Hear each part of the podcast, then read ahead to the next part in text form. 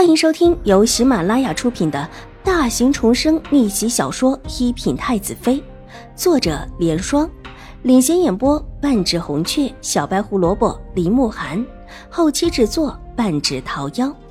喜欢宫斗宅斗的你千万不要错过哟，赶紧订阅吧！第三百五十九集。从老夫人的院子出来，秦婉如想了想，转了个方向，没往自己的纸坊轩去，径直往秦怀勇的书房而去。才到书房门口，就看到秦玉茹跪在了院门口的树下，哭得撕心裂肺。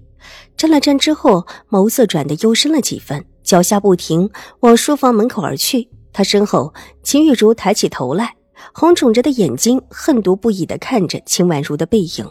书房里。狄氏跪在秦怀勇的书案前，低低啜泣。听到声音，抬起头看了一眼秦婉如，又重新的拿帕子抹起眼泪，居然没有理会秦婉如。书房里没有其他人，玉洁没有跟进来。秦婉如上前，先将秦怀勇恭敬的行了一礼。秦怀勇摆了摆手，示意他免礼，然后低头继续看着手中的案卷。屋子里的声音唯有狄氏低低的啜泣声，安静的叫人诡异。秦婉如退在一边，犹豫了一下，似乎有话要说。婉如，可有事？秦怀勇拿着案卷看了看，等半晌没有听到秦婉如的声音，才重新抬起头看向秦婉如，问道：“祖母身体不太好。”方才不是已经醒过来了吗？秦怀勇皱起了眉头。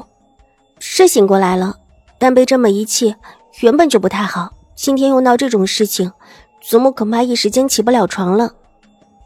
那让你祖母多所休息。秦怀勇点了点头。父亲，能不能让祖母去华光寺住几天，清静一下？这几天恐怕府里都不会安宁。秦婉如看了看秦怀勇，有些犹豫。这话说的，秦怀勇一阵沉默。这事到现在还算没完。他当然知道，永康伯府必然还会来人，到时候闹成什么样子，还有待后续。府里最近都不会太平，是肯定的。你和你祖母还有若兰，一起去华光寺住几天吧。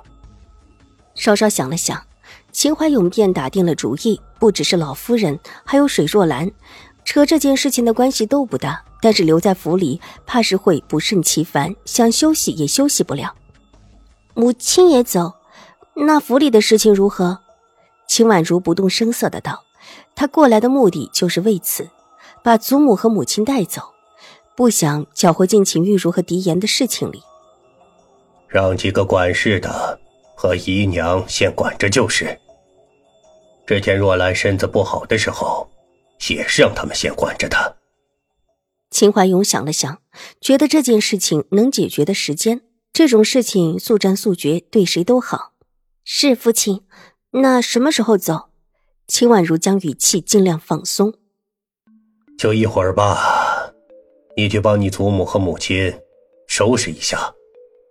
现在就去华光寺吧。秦怀勇想了想，是父亲。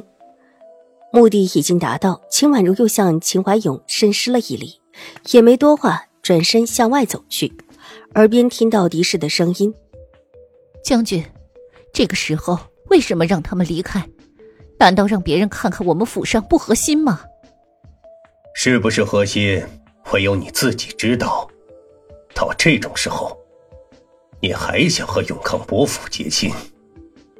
秦怀勇的声音一如既往的冷。不结怎么办？玉茹的名声。狄氏又哭了起来，之后的声音有一些轻，他也走远了，听不清了。院子外，秦玉茹依旧在哭。秦婉如走过的时候，她也没有抬头，仿佛没有发现秦婉如过来似的。陪着她一起跪着的梅雪怯生生地看了一眼秦婉如，急忙低头行礼。秦婉如从地面缓步走过，戴德走过她。却能够感应到秦玉茹在他身后冰寒的如同实质的目光。二小姐，大小姐为什么这么恨您？这事跟您又没关系，又不是您让那位宁小姐来闹的。玉洁回头看了看秦玉茹的动作，不解的问：“有些人天生就觉得别人该当被踩在脚下。秦婉如微微一笑，意有所指。像秦玉茹这样的自私而自负的人，有时候恨意真的不需要太多的理由，或者在别人看起来觉得不可能的理由，觉得很可笑的，但是在他这里都可以成为暗害自己的天大的理由。这一点，他和狄氏是一样的。好在这一世，秦玉茹再也不能如同上一世一样毁了自己，慢慢被毁的只能是他和狄氏。狄言虽然是个不长进的，但看在他的爵位份上，肖想他的人可不少。宁采仙固然失败了，但是不是还有其他人吗？从宁采仙这件事上，有些人得到的教训会更多。打草惊蛇，有时候早早的把毒蛇惊出来，也算是一件好事。因为只是暂住几日，老夫人和水若兰收拾的东西都不多，秦婉如自己就更少了。稍稍收拾妥当之后，几辆大的马车从宁远将军府出去，往华光寺而去。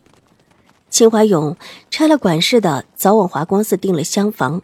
等一众人等到了华光寺的时候，厢房早早备下。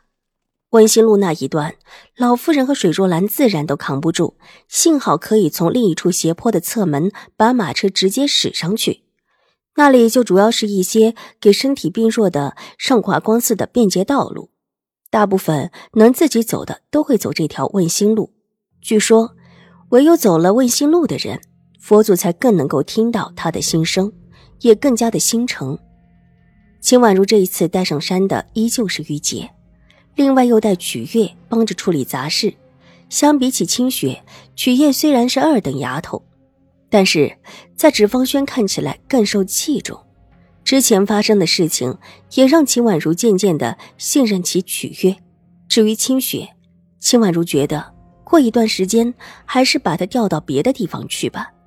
纵然清雪现在不得不站在自己这一边，但接下来狄氏有什么手段能够使出来，清雪会不会被迫还真的不好说。有这么一个人在，想来狄氏必定是不甘心的。